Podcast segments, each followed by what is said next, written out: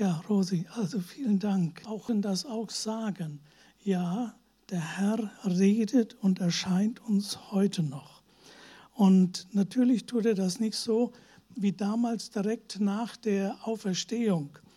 Wir wollen das hier uns anschauen von dem Thomas. Das war ja nun direkt nach der Auferstehung und wie Jesus dem Thomas da begegnet ist. Und äh, wir können ja bedauerlicherweise den Thomas immer nur noch mit dem Beinamen oder mit der Bezeichnung der ungläubige Thomas.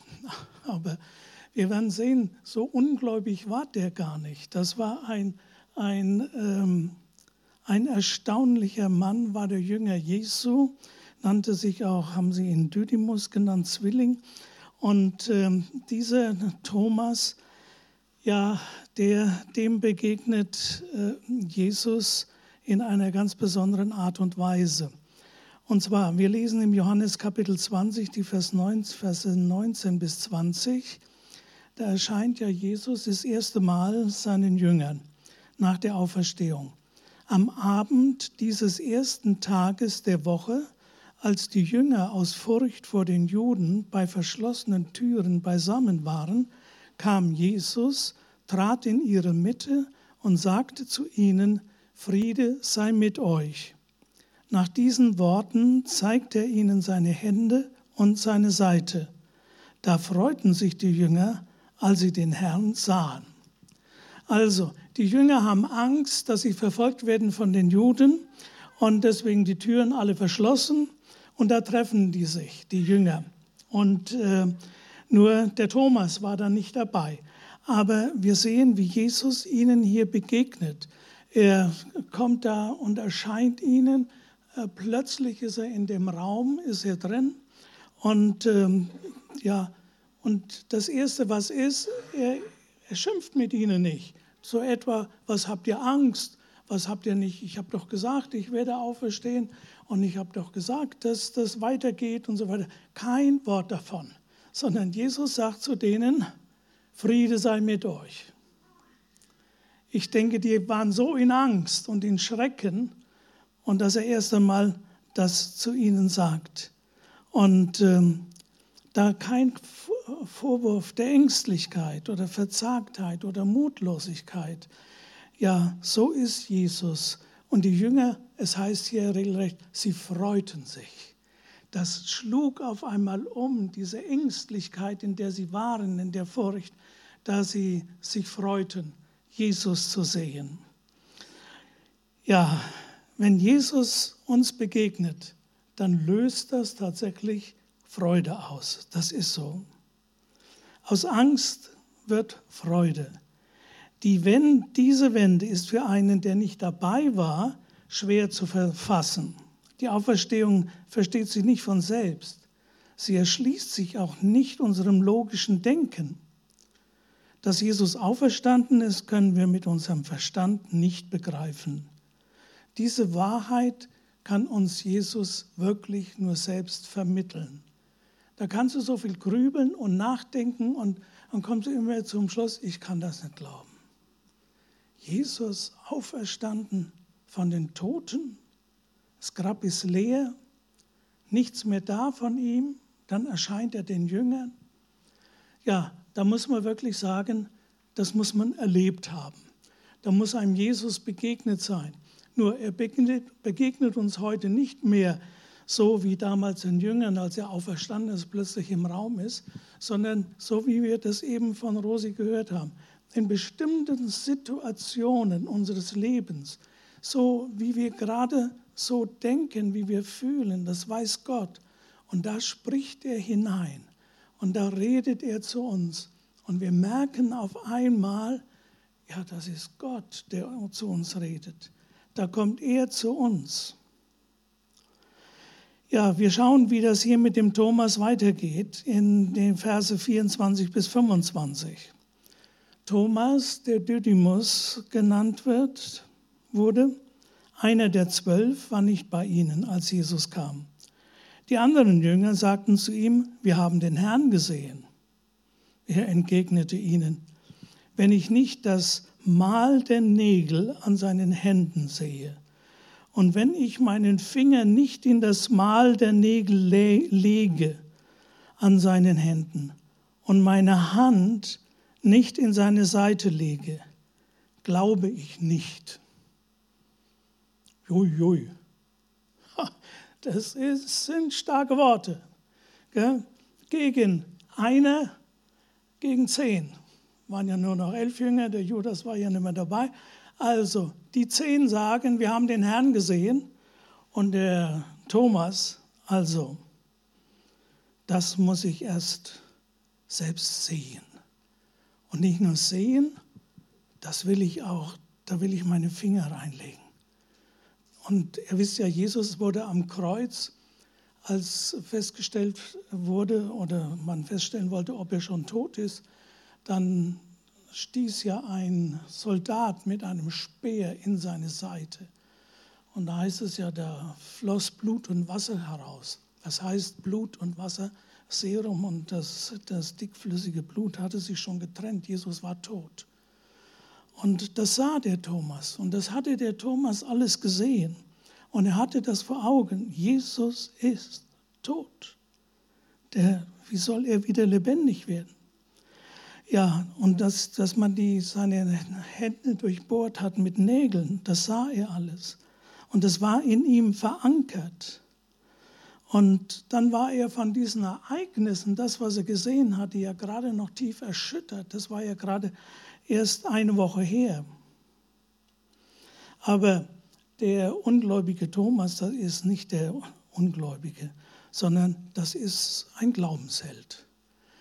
Also er gegen die Zehn sagt, ich glaube das nicht. Ich muss einen Beweis haben.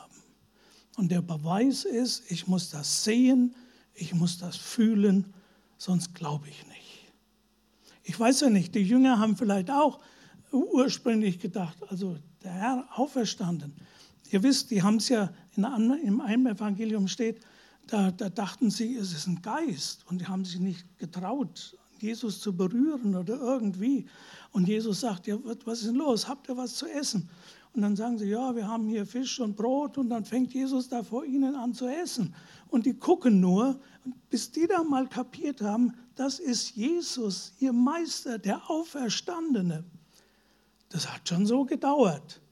Das, das, das ging nicht von, ja, von jetzt auf gleich, sondern sie waren ja noch beeindruckt von dem Tod Jesu und von allem, was drumherum war und Soldaten und sie in Gefahr und das weiter und so weiter. Ja, aber der Thomas, der war der, der den Zweifel formuliert hat. Der hat das regelrecht gesagt. Von daher war er ein mutiger Mann. Er wusste, man, er kann sich selbst nicht zum Glauben zwingen. Auch andere können ihn dazu nicht bringen. Und vielleicht hat er geahnt, dass der Glaube von Gott geweckt werden muss. Da muss noch ein bisschen mehr geschehen, als nur, dass ich das höre und das einfach zu glauben habe. Er wollte Beweise. Und dann ist noch etwas.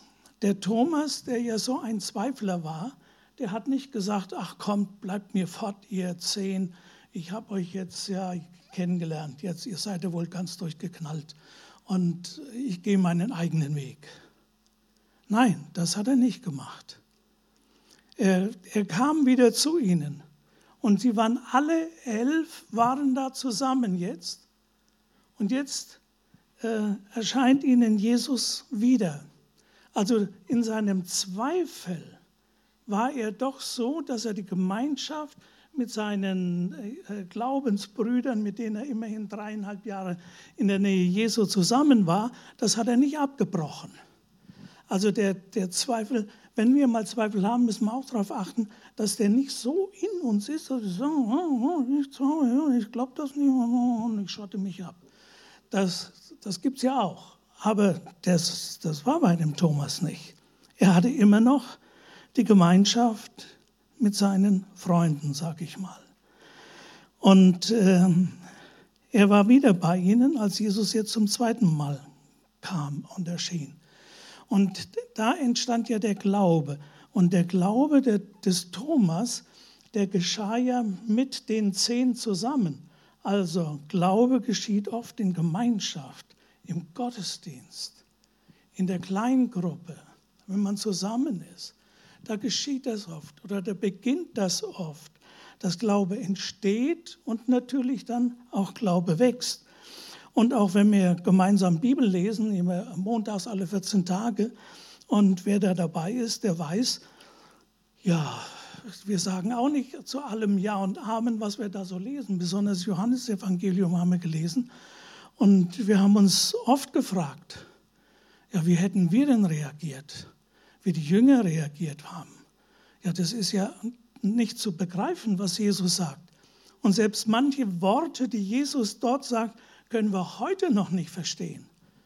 Und wir stehen einfach da oder wir sitzen da und sagen, na, so ist es. Und wir haben da keine Erklärung dafür, wie Jesus das gemeint hat und so. Wir lassen es einfach mal offen. Also dieses Leben mit Gott ist nicht ein, ja, wie soll man sagen, ich glaube unerschütterlich und, und, und ob ich das jetzt kapiere oder nicht oder so, sondern es ist auch ein Nachdenken, aber das Wort Gottes bleibt in uns.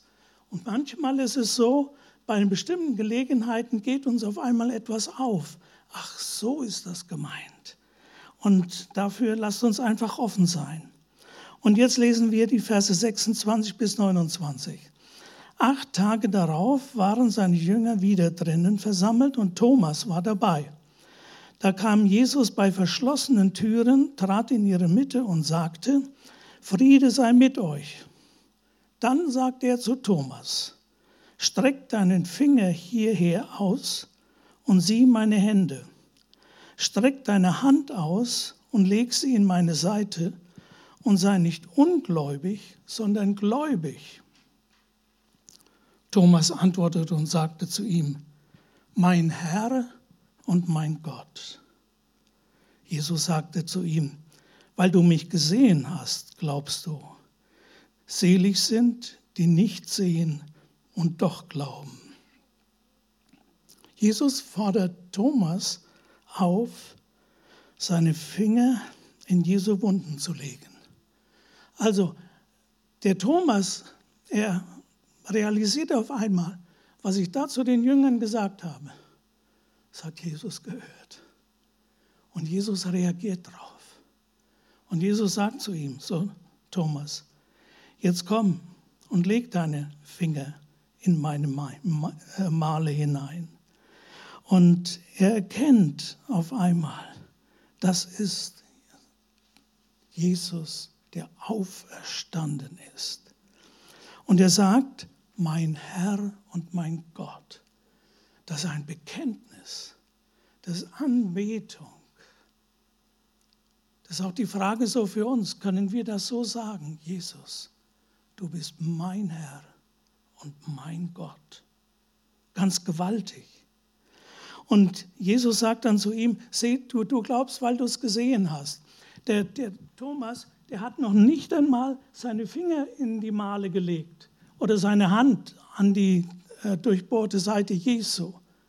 Es genügte, dass er ihn gesehen hat und die Worte von ihm gehört hat. Selig sind wir heute, weil wir ihn nicht als den Auferstandenen sehen und glauben, sondern weil er sich auch uns in irgendeiner Form offenbart hat und Glauben in uns geweckt hat. Denn Jesus sagt ja, Thomas, du siehst, weil du mich, du glaubst, weil du mich gesehen hast. Selig sind, die nicht sehen und doch glauben. Und wer gehört zu den Seligen, die nicht sehen und doch glauben? Das, das sind alle wir. Das bist du. Jeder von uns. Gott sagt, Jesus sagt selbst, selig bist du, wenn du mich nicht gesehen hast und doch glaubst. Halleluja. Ist das nicht eine fantastische Zusage? Das sagt er zu uns. Das gilt uns heute, dieses Wort. Gewaltig. Ja, es ist bezeichnet, wie Jesus verschiedenen Menschen auf unterschiedliche Weise begegnete. Den Emmaus-Jüngern, wenn wir das lesen, den begegnete er als der Weggefährte.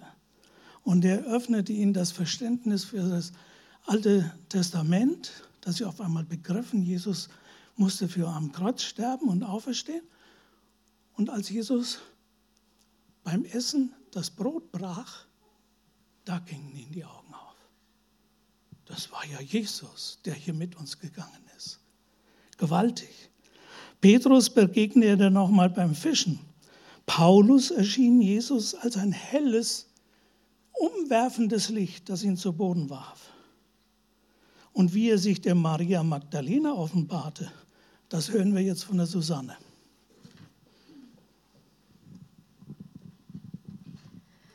Ja, Maria Magdalena, Maria von Magdala. Sie war eine der engsten Begleiterinnen und Begleiter von Jesus gewesen, während der ganzen Zeit, in der er hier auf der Erde war. Sie wurde von sieben bösen Geistern befreit.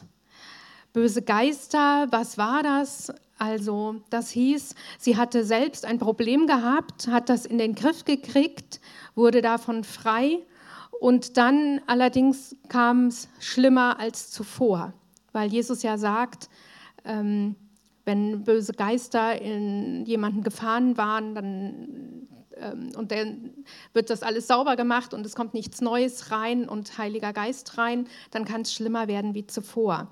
Also davon gehen wir aus, dass sie da alles Mögliche an Problemen hatte. Wir wissen nicht so genau, was das hieß, wie sich das geäußert hat, aber vielleicht war sie besessen von irgendwas, wie man auch so sagt. Vielleicht von einem Drang zu lügen, vielleicht waren es auch körperliche Probleme, vielleicht waren es Anfälle. Es waren Belastungen, unter denen die Maria litt und durch die von von denen sie frei geworden war durch ein Wort von Jesus. Sie war gesund geworden von einem Tag auf den anderen. Und dafür war sie unendlich dankbar. Und sie lief mit, ähm, ja, mit den Jüngern, mit Jesus mit, muss wohlhabend gewesen sein und hat die Jünger versorgt und auch Jesus versorgt. Sie hat das miterlebt, wie Jesus starb. Sie war eng immer dabei. Sie stand eng am Kreuz zusammen mit anderen Frauen, hat mitgehört, wie er gesagt hatte, es ist vollbracht und hat mitbekommen, ja, wie er vorher misshandelt worden war, wie er dann starb. Und dann war sie auch dabei, als er beerdigt wurde. Das war also sehr, sehr nah, sehr, sehr real. Das war Realität, die sie erlebt hatte. Und dann war sie am Morgen schon mal auch am Grab gewesen. Die anderen sind zurückgegangen und sie blieb dort.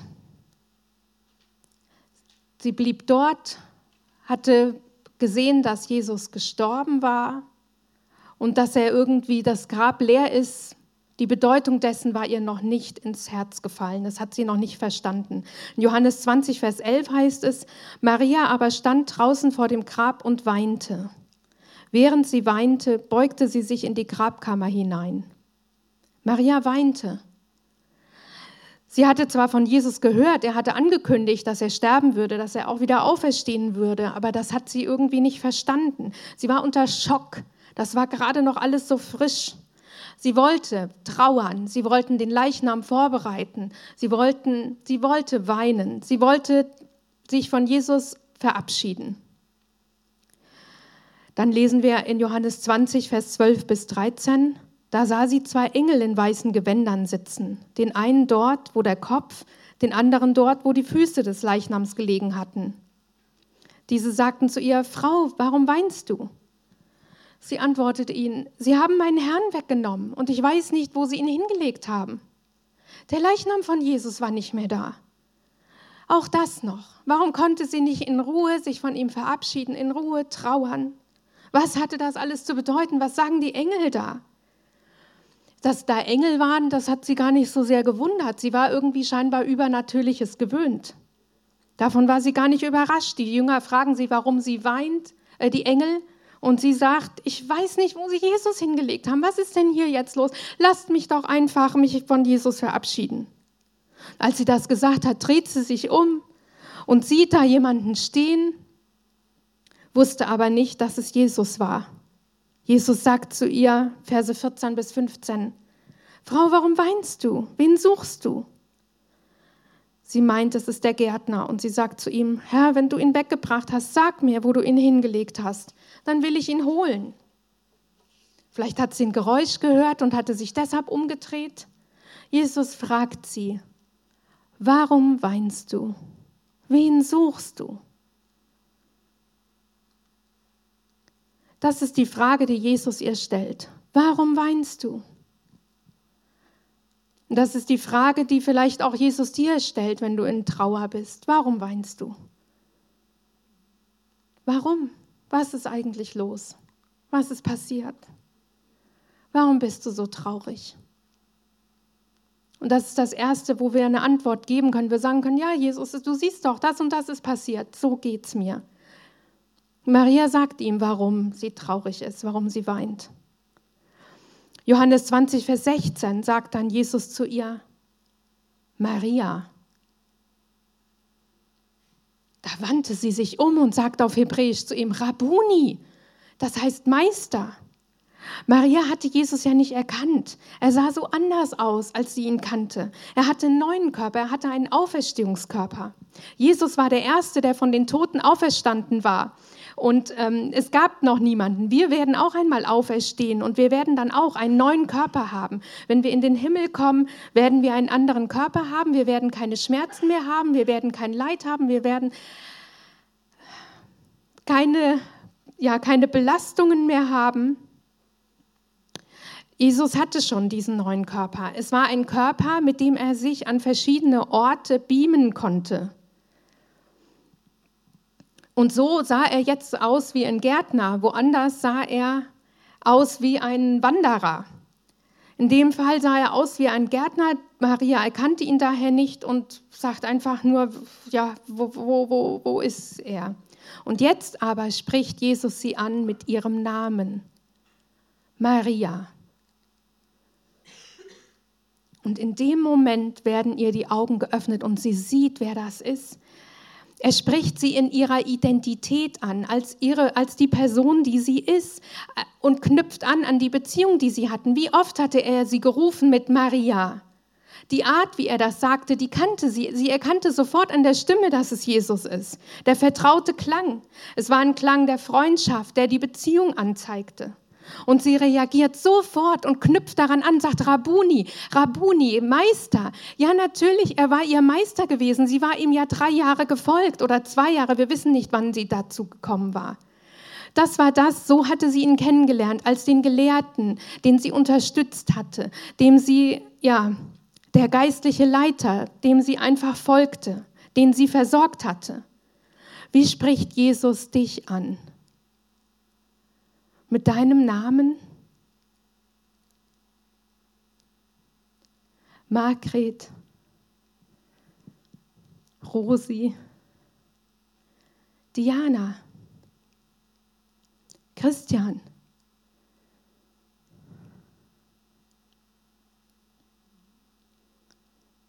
Avedis. Jeden spricht er persönlich an. Und wie antwortest du ihm? Ja, natürlich, der Gott meiner Oma, der, von dem ich schon mal was in der Konfirmation gehört habe. Oder mein Freund, mein Vertrauter. Johannes 20, Vers 17 bis 18. Jesus sagte zu ihr, halt mich nicht fest, denn, ich, denn ich bin noch nicht zum Vater hinaufgegangen. Geh aber zu meinen Brüdern und sag ihnen, ich gehe hinauf zu meinem Vater und zu eurem Vater zu meinem Gott und eurem Gott. Maria von Magdala kam zu den Jüngern und verkündete ihnen, ich habe den Herrn gesehen. Und sie berichtete, was er ihr gesagt hatte. Bleib nicht bei dem, wie du Jesus bisher kennengelernt hattest. Jesus sagt, halt mich nicht fest. Also wahrscheinlich hat sie ihn umklammert und wollte, Rabuni, das war das. Sie war mit ihm unterwegs gewesen und jetzt auf einmal sagt Jesus aber ihr, es ist jetzt anders, es wird nicht mehr so sein, ich werde nicht mehr mit dir immer mitgehen. Ich werde auffahren in den Himmel zu meinem Vater und zu deinem Vater. Und jetzt wird eine, es ist eine andere Ebene der Beziehung jetzt. Ich werde gehen, aber ich werde euch meinen Heiligen Geist schicken und du wirst mit mir in Verbindung bleiben, engen Verbindung, aber nicht mehr so, wie es war. Und das ist vielleicht das, was Jesus dir heute sagen möchte ja, ich bin der Gott deiner Oma, ich bin der Gott deines Opas, aber ich möchte auch dein Gott sein. Jesus, ein, ja eine Beziehung von Herz zu Herz mit dir haben. Bleib nicht in dem, wie du Jesus bisher kennengelernt hast. Gleichzeitig gibt er ihr einen neuen Auftrag. Geh zu meinen Brüdern und sag ihnen. Und was sagt, was soll sie sagen? Eine Sache soll sie nämlich nicht mehr machen, das festhalten, wie es war. Und sie soll aber zwei Dinge tun. Sie soll zu den Brüdern gehen und ihnen etwas sagen. Sie soll zu den Brüdern gehen. Es ist die Brüder, das wird hier auch eingeführt. Jesus nennt diese, die Jünger, das sind jetzt ihre Brüder, das ist ihre Familie. Das ist, er geht zu seinem Vater und sie ist ein Kind Jesu, ein, eine Schwester von Jesus und die anderen Jünger sind ihre Brüder. Geht zu den Brüdern, bleib nicht allein, geh zu denen, die auch an mich glauben. Halte dich an deine Familie. Jesus sagt, wer an mich glaubt und tut, was ich sage, den nenne ich Bruder und Schwester. Und sag ihnen, ich gehe zu meinem Vater und zu eurem Vater, zu meinem Gott und eurem Gott. Sag ihnen genau das, dass wir jetzt diese Familie sind. Erzähl, was du erlebt hast und was Jesus dir gesagt hat. Maria, nochmal zurück. Maria war an das Grab gekommen und war in Trauer. Sie weinte, sie weinte. Was ist von dem Weinen noch übrig? Nichts mehr von einem Moment auf den anderen mit einem Wort, was Jesus zu ihr sagt, Maria, hat sich die Trauer in Überraschung verwandelt, eine komplett neue Perspektive kommt. Wie begegnet Jesus dir? Er spricht dich an mit deinem Namen und er sagt dir vielleicht aber auch was ganz Konkretes, was, was dich persönlich betrifft. Ich möchte jetzt ein Wagnis machen. Ich möchte euch einladen, jetzt ja vielleicht aufzustehen und mal einen Moment der Stille zu haben. Jesus spricht Menschen da an, wo sie sind.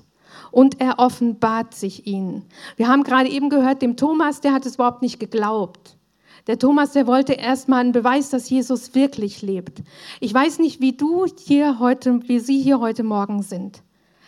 Glaubst du an Jesus oder brauchst du einen Beweis? Jesus lässt sich darauf ein. Du kannst jetzt zu Jesus sagen, zeig mir, dass es dich wirklich gibt. Ich habe von dir noch nichts gehört oder gesehen, außer dem, was ich mal irgendwo gehört habe, aber noch nicht hier irgendwie in mir drin. Wir haben das von der Rosi vorhin gehört. In ihr drin, was da passiert ist. Ich möchte das auch irgendwie deutlich spüren. Oder vielleicht auch, was sagt Jesus dir? Vielleicht sagt er dir, warum weinst du? Vielleicht sagt er dir einfach nur deinen Namen. sei jetzt, lass uns eine Minute still sein und einfach mal hören, was Jesus jedem von uns persönlich sagt.